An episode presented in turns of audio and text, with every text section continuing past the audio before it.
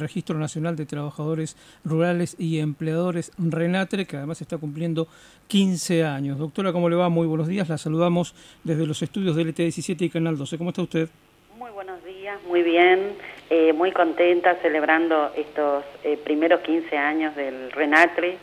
Eh, la verdad que muy feliz porque si vamos a 15 años atrás, el RENATRE vino a cubrir un vacío legal respecto a los trabajadores rurales, teniendo en cuenta que el trabajador rural estaba excluido del Fondo de Desempleo y a partir de la Ley 25.191, que es la de creación del RENATRE, eh, se viene a hacer justicia y a cubrir este vacío legal, ¿no es cierto? Y a partir de ahí el trabajador eh, tiene acceso a las prestaciones por desempleo, el RENATRE, eh, este, justamente una de sus funciones principales es la registración, porque a partir de la registración también el trabajador pasa a tener una identidad rural y una seguridad social, porque el RENATRE es un subsistema de la seguridad social y fue concebido como un organismo de modelo de la seguridad social tripartito y que está tomado como ejemplo, como modelo en el mundo, ¿no es cierto?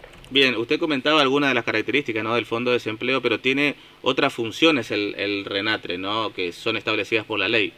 Exactamente, justamente el de registrar, como le decía, el de otorgar la libreta de trabajo rural, que es, eh, digamos, un, documento eh, personal intransferible y además probatoria de la relación laboral, es decir, a partir de esto de estar blanqueado el trabajador, registrado el trabajador, este, deja de ser NN y pasa a tener una identidad rural, ¿no es cierto? Y a partir de ahí adquirir todos los derechos que eh, en consecuencia, ¿no?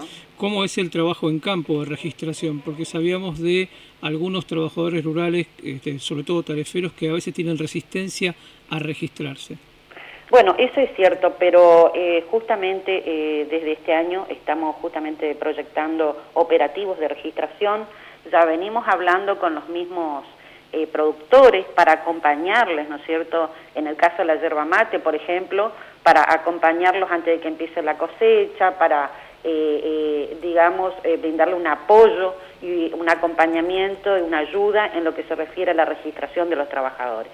Es decir, vamos a trasladarnos con nuestro equipo a distintos lugares para acompañar en este sentido. Y quería comentarles que recientemente se firmó, Renatre firmó un convenio, este, de un convenio respecto a migraciones y respecto a RENEPAR, para que, eh, por ser una provincia limítrofe con otros países, tenemos, eh, como es de público conocimiento, muchos extranjeros que inclusive están ilegalmente o no tienen la documentación en orden. Entonces, eh, digamos, migraciones lo que va a hacer es no atacar a los trabajadores y estar en contra de, estos trabajadores que no tienen su documentación o no están legalmente en el país, sino tratar de que conformar la documentación acorde a la legislación.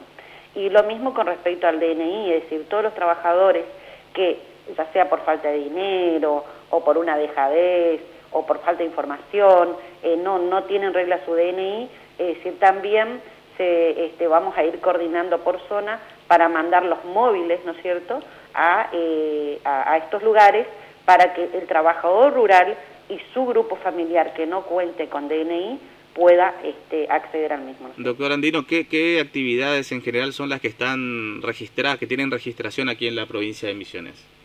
Bueno, en lo que, en lo que respecta al Renatre, la verdad que es muy amplio, muy amplio, porque todo lo que tiene que ver con la tierra, es decir, la actividad ganadera, eh, todas las actividades agrícolas, eh, todo lo que se refiere a la actividad forestal, eh, es bastante amplio porque inclusive comprende todo lo que tiene que ver con la acuicultura, es decir, es amplio, amplio, amplio, este, y bueno, eh, la verdad es que estamos muy contentos porque estamos con muchos proyectos eh, para este año, eh, basado principalmente en lo que es la registración, porque a partir de ahí el trabajador puede acceder a las prestaciones por desempleo, teniendo en cuenta que es un organismo, un ente autárquico de derecho público, no estatal, que es tripartito y donde se busca, si bien forma parte de los empleadores, se busca siempre la protección del más débil, que en este caso es el trabajador, brindarle la protección eh, social e integral al trabajador, ¿no es cierto? Bien, y por último, doctora, ¿dónde tiene que acercarse el trabajador rural interesado en tener más información, asesoramiento por parte del RENATRE?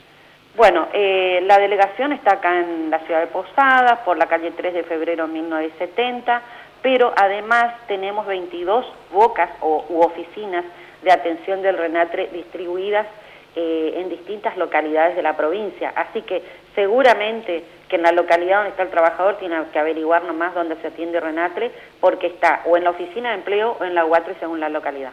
Bien, doctora, le agradecemos mucho su tiempo. Felicidades por estos 15 años porque sabemos que usted estuvo desde el arranque, el Renatre, eh, fue una de las eh, fundadoras, podemos decir, aquí en la provincia de Misiones, así que eh, muy buen trabajo. Muchísimas gracias por su tiempo. le agradezco a ustedes que permanentemente están difundiendo las noticias del sector rural en beneficio de, de los trabajadores principalmente y siempre están acompañando y bueno, y redoblando mi compromiso este, por la dignificación del trabajador rural y su familia. Muy amable, hasta luego. Hasta luego. Era la doctora Vilmandino, entonces delegada provincial del RENATRE, que es el Registro Nacional de Trabajadores Rurales y Empleadores.